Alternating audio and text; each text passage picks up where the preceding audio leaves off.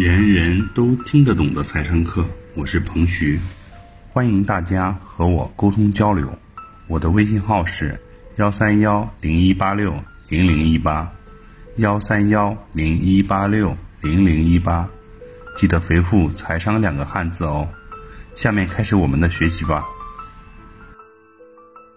每年的金秋时节，特别是国庆节前后，各大财富榜单就陆陆续续要推出了。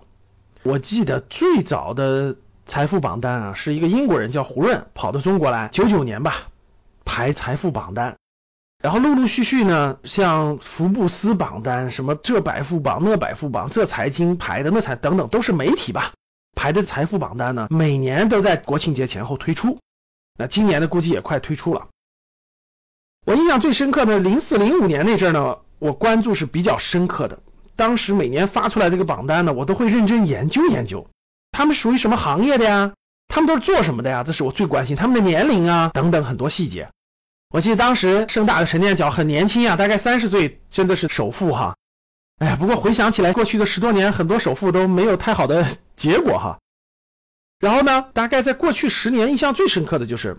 这些富豪榜的前一百名里头，我印象非常深刻，超过一半都是做房地产的。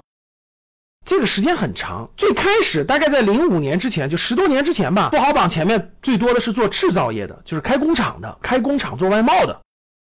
后来呢，从零五年一直到过去这十几年吧，房地产富豪就越来越多，都是搞开发商的。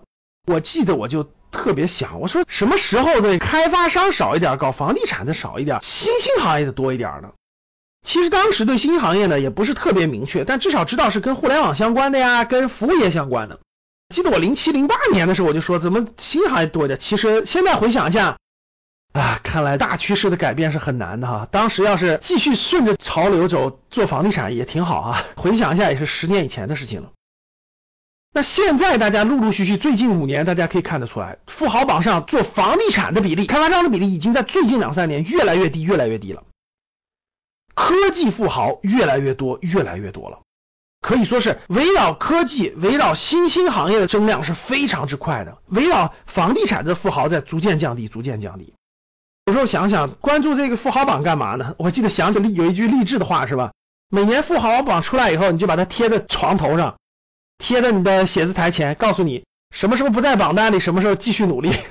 回想一下，真是这样的。当年还对这个富豪榜很感兴趣的，现在其实也不感兴趣了。后来发现跟自己也没什么太大关系了哈。那这里面我想交流的一点是，无论是最早的从九九年开始的富豪榜，还是到今天的这些财富成功者，他们都有一个共性，甭管他们处于什么行业的，你也甭管他们的背景如何，无论他是富二代的，还是创业成功的，还是海归等等的，但是他们都有一个共同点，你们知道是什么吗？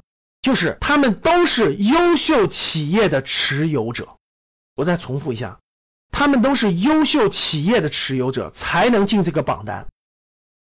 虽然很多是搞房地产开发的，但是榜单里也没有几个是持有几百套房子能够登上这个榜单的，没有。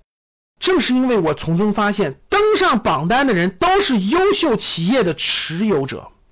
所以我就从很早以前就一直去认真研究上市公司了，去认真研究公司的股权，去认真研究股票这个东西了，以至于今天我对股票的兴趣远远大于房地产，远远大于房子。为什么呢？就是这个原因。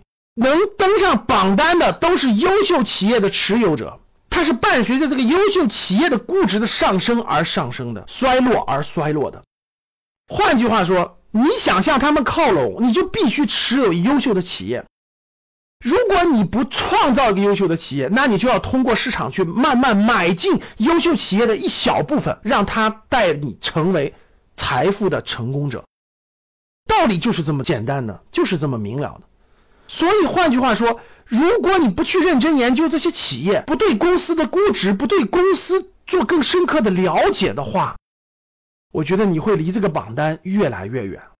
虽然我们登上榜单的概率几乎为零，现在也不抱什么希望。但是，我们作为一个财富的成功者，作为财务自由来说，作为投资来说，了解企业，不能作为他的大股东，作为他的小股东，作为他的持有者，这都是你向财富靠拢的真正的捷径之一。当你看到我所看到的世界，你将重新认识整个世界。这就是财富排行榜里的秘密。谢谢大家。以上就是本次课程的内容，人人都听得懂的财商课。喜欢本节目的朋友，请关注和订阅。欢迎在评论区留言互动，也可以添加彭徐的微信：幺三幺零一八六零零一八。幺三幺零一八六零零一八，做进一步的沟通和交流。感谢大家的收听，我们下期再见。